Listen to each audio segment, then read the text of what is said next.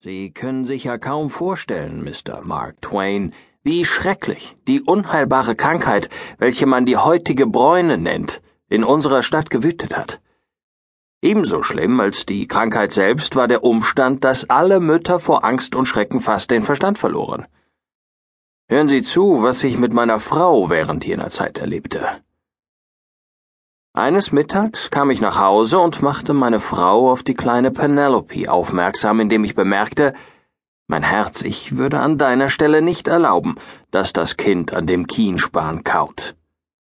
Was in aller Welt soll denn das schaden? entgegnete sie, schickte sich aber zugleich an, den Span fortzunehmen. Ohne weitläufige Erörterung können Frauenzimmer nun einmal nicht den geringsten Rat befolgen, wenn dessen Weisheit auch noch so sehr auf der Hand liegt. Dies gilt natürlich nur für verheiratete Frauen. Ich erwiderte, Herzchen, man weiß, dass keine Holzart so wenig Nährwert für ein Kind besitzt wie Tannenholz. Meine Frau zog die Hand zurück, mit der sie den Span ergreifen wollte, und legte sie wieder in den Schoß. Du bist im Irrtum, sagte sie merklich erregt. Alle Ärzte versichern, dass Terpentin im Tannenholz für ein schwaches Rückgrat und für die Nieren sehr gut ist. Ah, so. Ja, ich bitte um Entschuldigung.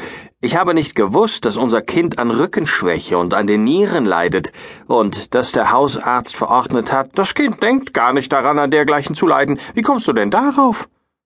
Aber, liebe Frau, du hast doch angedeutet, bewahre, so etwas ist mir nicht eingefallen.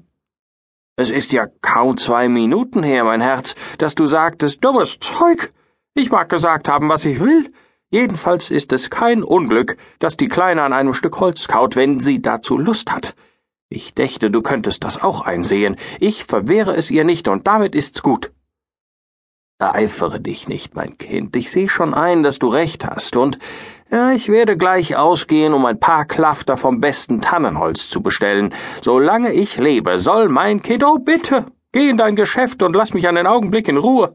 Man kann auch nicht die geringste Bemerkung machen. Du musst darüber streiten, streiten, streiten, bis du nicht mehr weißt, wovon du sprichst, wie immer. Nun gut, du sollst deinen Willen haben, aber in deiner letzten Bemerkung war ein Mangel an Logik, der, ehe ich jedoch ausgeredet hatte, war sie zur Türe hinausgesegelt und hatte das Kind mitgenommen. Als ich am Abend desselben Tages zu Tische nach Hause kam, trat sie mir mit kreideweißem Gesicht entgegen. Oh, Mortimer, ein neuer Fall. Der kleine George vom Nachbar Gordon ist krank. Heutige Bräune? Heutige Bräune. Hat der Arzt noch Hoffnung? Nicht die geringste. Oh, was soll aus uns werden? Kurz darauf brachte eine Wärterin die kleine Penelope herein, um uns gute Nacht zu sagen und das übliche Abendgebet auf der Mutter Schoß zu sprechen. Aber mitten in Jetzt leg ich mich zu süßer Ruh, hustete sie ein wenig. Meine Frau fuhr zurück, als hätte sie der Schlag gerührt. Doch schon im nächsten Augenblick war sie auf den Füßen, der Schrecken spornte sie zu fieberhafter Tätigkeit. Sie befahl, das Bett des Kindes aus der Kinderstube in unser Schlafzimmer zu bringen und ging selbst mit, um die Ausführung des Befehls zu beaufsichtigen. Natürlich musste ich auch dabei sein, und wir brachten die Sache schnell in Ordnung. Für die Kinderfrau wurde ein Bett in dem Ankleidezimmer meiner Frau aufgeschlagen.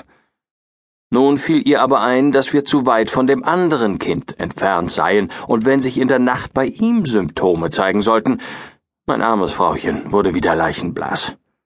Darauf schafften wir das Kinderbett und die Kinderfrau wieder in die Kinderstube und schlugen für uns beide ein Bett im Nebenzimmer auf. Plötzlich bekam meine Frau jedoch Angst, Penelope könnte den Kleinen anstecken. Dieser Gedanke jagte ihr ein solches Entsetzen ein, dass ihre ganze Hilfsmannschaft das Bettchen nicht schnell genug wieder hinaustragen konnte. Meine Frau half in eigener Person und riss es beinahe in Stücke in ihrer verzweifelten Hast. Wir zogen in den unteren Stock, aber da war nicht Platz genug, die Kinderfrau unterzubringen, und meine Frau meinte, ihre Erfahrung würde eine unschätzbare Hilfe sein. So kehrten wir denn mit Sack und Pack wieder in unser eigenes Schlafzimmer zurück und fühlten uns so glücklich wie ein paar vom Sturm verschlagene Vögel, die ihr warmes Nestchen wiederfinden. Meine Frau eilte jetzt in die Kinderstube, um zu sehen, wie es dort stände. Im Nu war sie aber wieder da, von neuer Furcht ergriffen.